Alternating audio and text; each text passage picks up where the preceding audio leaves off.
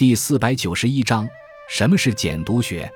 简读学是研究古代简读的学科。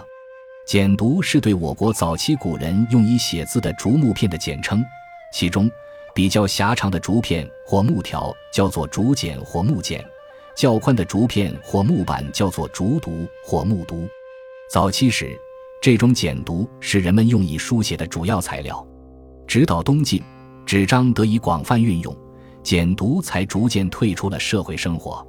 近现代，古墓的发掘出土了大量的简牍，上面记录的古书、历谱、公文、账簿等，为后人研究古代社会提供了珍贵材料。一九二五年。著名学者王国维在对清华学生的讲演中，将敦煌、塞上及西域各处之汉晋木简列为当时四项学问上之最大发现之一。二十世纪七十年代，简牍学开始正式成为一门学科，并在短短十几年内异军突起，成为显学。总体上，简牍学是一门跨越考古学、历史学、古文献学和语言文字学的综合性学科。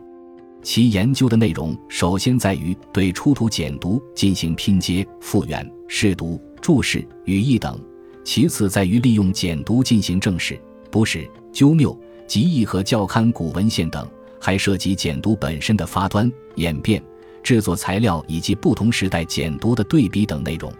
需要指出的是，对于在纸张广泛应用之前，古人用以书写的另一种材料——布帛的研究。